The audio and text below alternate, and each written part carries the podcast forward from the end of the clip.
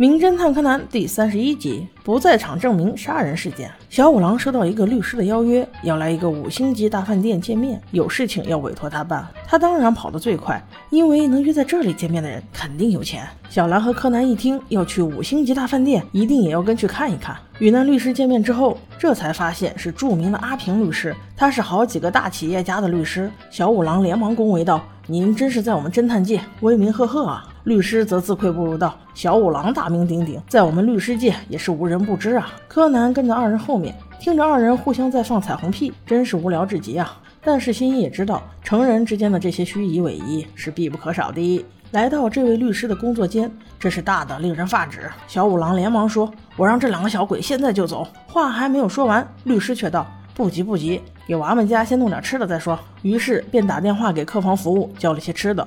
虽然嘴上说着不急，但是他不停的在看表。这些细节怎么能逃过柯南的眼睛？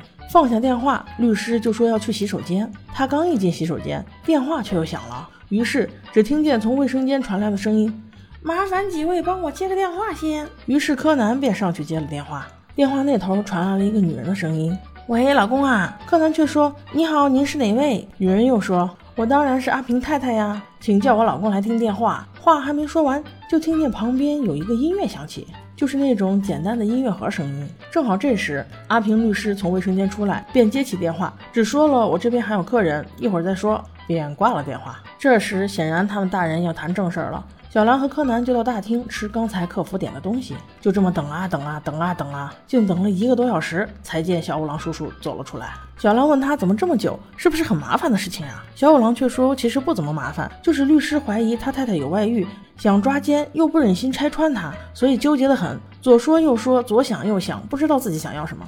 柯南听到这些话，心想：一个律师，而且是一个著名的大律师，应该很理性呀，不会这么矫揉造作的。可能这个阿平大胡子男是个例外。不过小五郎听了律师的陈述，还是决定接这个案子，因为报酬很多。他正准备在饭店吃一顿再走，但是小气的双脚竟不自觉地走到了地下停车场。小兰一脸鄙视地看着他爸：“爸爸，你是准备带我们在停车场吃饭吗？”小五郎有些面子过不去。还是带了两个孩子回到五星级饭店吃饭去了。但是就在地下停车场停了那么一会儿，柯南就发现了奇怪的事。远远看去，他看到阿平律师竟拖了一个大麻袋放进了自己的后备箱。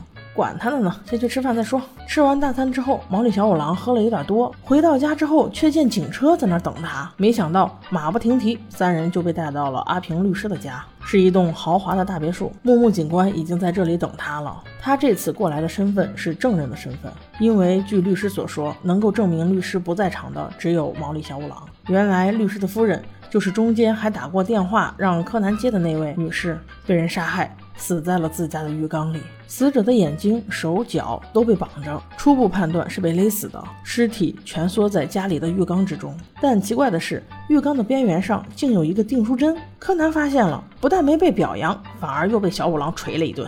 木木警官展开了日常询问，因为死者被判断是下午两点到三点死亡，所以毛利小五郎作为证人是来证明阿平律师两点到三点是与他正在谈关于他老婆出轨一事，有充分的不在场证据。柯南想起当时还接了死者打来的电话，阿平律师立马道：“对了，还有录音。”于是几人就去调了录音来听。真是聪明反被聪明误，柯南就从其中听出了不一样的东西，奇怪的音乐盒声。但是警方却傻傻分不清楚，反而开始一个个调查和阿平太太有过外遇接触的人。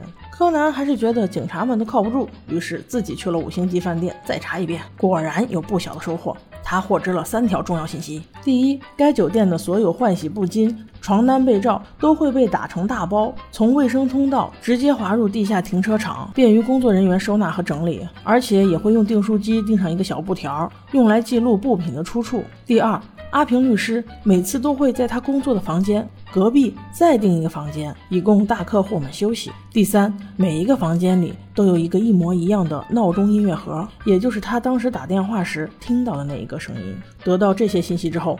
我相信，不仅是柯南，即使是你我这样的平凡人，也知道凶手肯定就是阿平律师。他是与小五郎故意拖延时间，婆婆妈妈的不说正经事儿，就是为了让小五郎帮自己做不在场证明。等小五郎走后，他就迅速到隔壁房间把他媳妇杀了，用装酒店布巾的大麻袋把他媳妇一装，从卫生通道扔了下去，自己则迅速跑到负一楼，把媳妇的尸体扛到自己车上后备箱里。这就是柯南看到的那一幕，径直回家把尸体放在浴缸，然后再回到办公室，若无其事的继续工作。其中，阿平律师也在反驳。那个音乐盒到处都可以买得到，为什么一定是这个酒店的？肯定是有意污蔑我。没想到扮成小五郎的柯南给出了最有力的证据，恰好就是死者所在的那个房间里面的音乐盒年久失修，少了两个音。要不要再对比听听啊？听到这里，阿平律师终于缴械投降了。其实他杀人的原因也很简单，因为他媳妇儿确实出轨，拿着他的把柄要敲诈他两亿元作为离婚补偿，然后跟自己的小鲜肉双宿双飞。